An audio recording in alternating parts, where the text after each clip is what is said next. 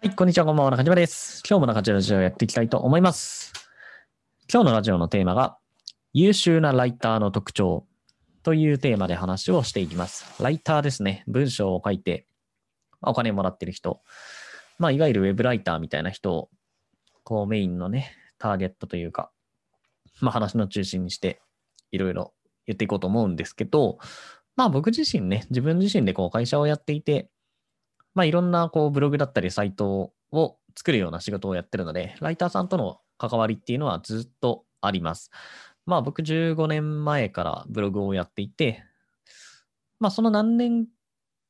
後くらいからね、こうライターさんにいろいろ記事をお願いするようになってっていう感じなので、ライターさんとの付き合いね、10年ぐらいあります。もちろん一人のライターさんじゃないですよ。そんなに長く付き合えるライターさんっていないんですけど、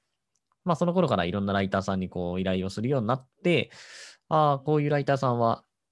仕事ができるなと感じることだったり、逆に、あこの人はあんまり仕事できないなとか、もう今回で終わりにしようかなと思う人がいるので、まあその辺の話をね、していこうと思います。で、まずそもそもですね、仕事をできるライターさん、この条件を満たしている人は、まあ仕事できるなって思うのがですね、連絡が早いことですね。はい。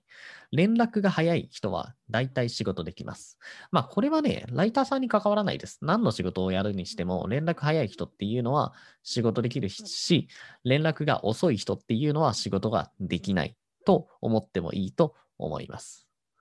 はい。まあほぼほぼ当たりますね。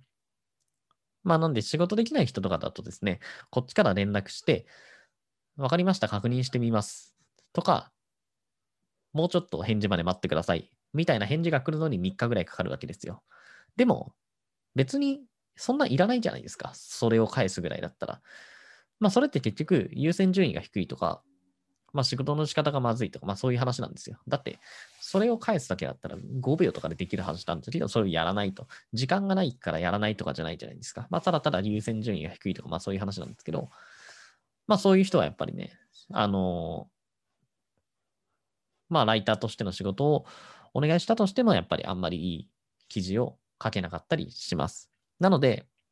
まあ、ライター、特にフリーランスでね、ライターしたい人なんていうのは、連絡をとにかく早く返すっていうのを徹底した方がいいです。で、できれば土日祝も絶対に即レスですね。はい。まあ、土日祝はね、休ませろみたいなことを思ってる人もいるかもしれないんですけど、あのね、フリーランスだったら、土日祝基本休んじゃダメです。はい。なんでかって言ったら、フリーランスが勝てるのってもうそこしかないからですね。はい。まあ、ライターじゃなくてもいろんな仕事が世の中にあるわけじゃないですか。例えば、サイト制作みたいな仕事があって、普通にサイト制作を頼もうと思ったら、それはサイト制作会社にちゃんと頼んだ方が圧倒的にいいものできるわけですよ。何かあった時の対応だって、ね、人がいればやってくれるし、例えば何かトラブルがあって、まあ、病気になりましたって言っても、サイト制作会社だったら別の人が代わりに入ってくれるけど、フリーランスに頼んでいたら、その人できなくなったら全く進まなくなりますよね。で、クオリティに関してもやっぱり、フリーランスよりもサイト制作会社の方が高いことが多いです。もちろん場所によるし、人にもよるんですけど、一般的にね、平均すれば。それなんでかって言ったら、サイト制作会社にはいっぱいデザイナー抱えてるんで、それはね、その中で勉強会やったりとか、まあ、ある程度その会社の基準があるので、これ以下の基準の、例えばクオリティとかサイトは出さないとかっていうのは当然あるんでね。はい。まあ、普通にサイト制作会社に頼むことが、あの、頼む方が、えっと、いいものができること多いんですよ。だから、フリーランスが勝とうと思ったら、もうとにかく時間で勝つしかないんです。はい。人材では勝てないですよね。一人でやってるのと100人いるサイト制作会社で、人材のとかリソースで勝とうと思ったって絶対勝てるわけないので、だから、あのフリーランスになりたいのであれば、その時間っていうのは絶対に、まあ、有効活用とかね、上手に使う必要があります。なので、まあ、今回の話で言えば即レスですね。はい。まあ、他に、まあ、これ、あの、ライターさんっていうより、まあ、全般の話なので、もうちょっとライターさんにフォーカスしたことを言うとですね、あの、僕が優秀だと思うライターさんは、あの、こっちからのフィードバック、まあ、アドバイスをね、ちゃんと理解して、次の文章に反映させられる人ですね。まあ、当たり前だと思うかもしれないんですけど、まあ、ほとんどいないです。はい。こっちから何かを言ったとしても、やっぱり自分の書き方を変わらないとか、あんまりよく理解できなくて、今までと同じような文章を出してしまう人が多いんですよね。で、そういう人はやっぱり本当響かないんですよ。10言っても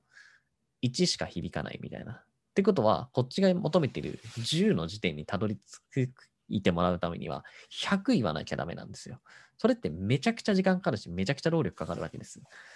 てなると、その人にお願いする意味ってないじゃないですか。その人がね、よっぽど何かすごいものを持ってると言うんだったら別ですけど、まあ基本的にね、そんなものないじゃないですか。僕も含めてね、そんな特別な能力とか才能を持ち合わせている人なんてほとんどいないので、だからまあ、言われたことをね、ちゃんとこう反映して、まあ次の仕事に活かせるっていうのも、それだけでもすごいありがたいなと思います。大体付き合い長い人っていうのはそういう感じですね。ライターさんに関しても、まあ、デザイナーさんに関しても同じです。はい。もう意外かもしれないんですけど、みんなね、アドバイス聞かないんですよ。聞かないっていうか、そもそも見てもないことが多いですね。こっちからいろいろね、言うんですよ。こういうふうにした方がいいですよとか、こういうふうにしてくださいって、フィードバックなりアドバイスなりをするんですけど、ほとんど読まない人も多いです。で、最初に言ったのと同じようなものが出てきてしまうと。いや、もうほんと時間の無駄なので、僕はすぐに、あ、ごめんなさいって言って終わらせるようにするんですけど、まあお互いのためにもね、そんな向こうも同じことをずっと言われるのも嫌だと思うんで。はい。まあそんな感じですね。まあライターさんを目指すのであれば、今日の話をね、参考にしてください。まあ即レスと、あとアドバイスをちゃんと反映させるって感じですね。まあもちろん文章力とかっていうことを言い出したら、まあ文章がね、上手な人っていうのは優秀なライターさんの条件に当てはまるかもしれないんですけど、まあそれはもうそもそも大前提なので、まあそこを外してね、話をしました。ということで、今回の中地ラジオは以上になります。また明日配信予定なので、ぜひ時間があれば聞いてください。このチャンネルではブログアフィリエイト、企業副業、自己啓発などをメインのテーマに扱っています。もし興味があればフォローしていただけるとありがたいです。では皆様良い一日をありがとうございました。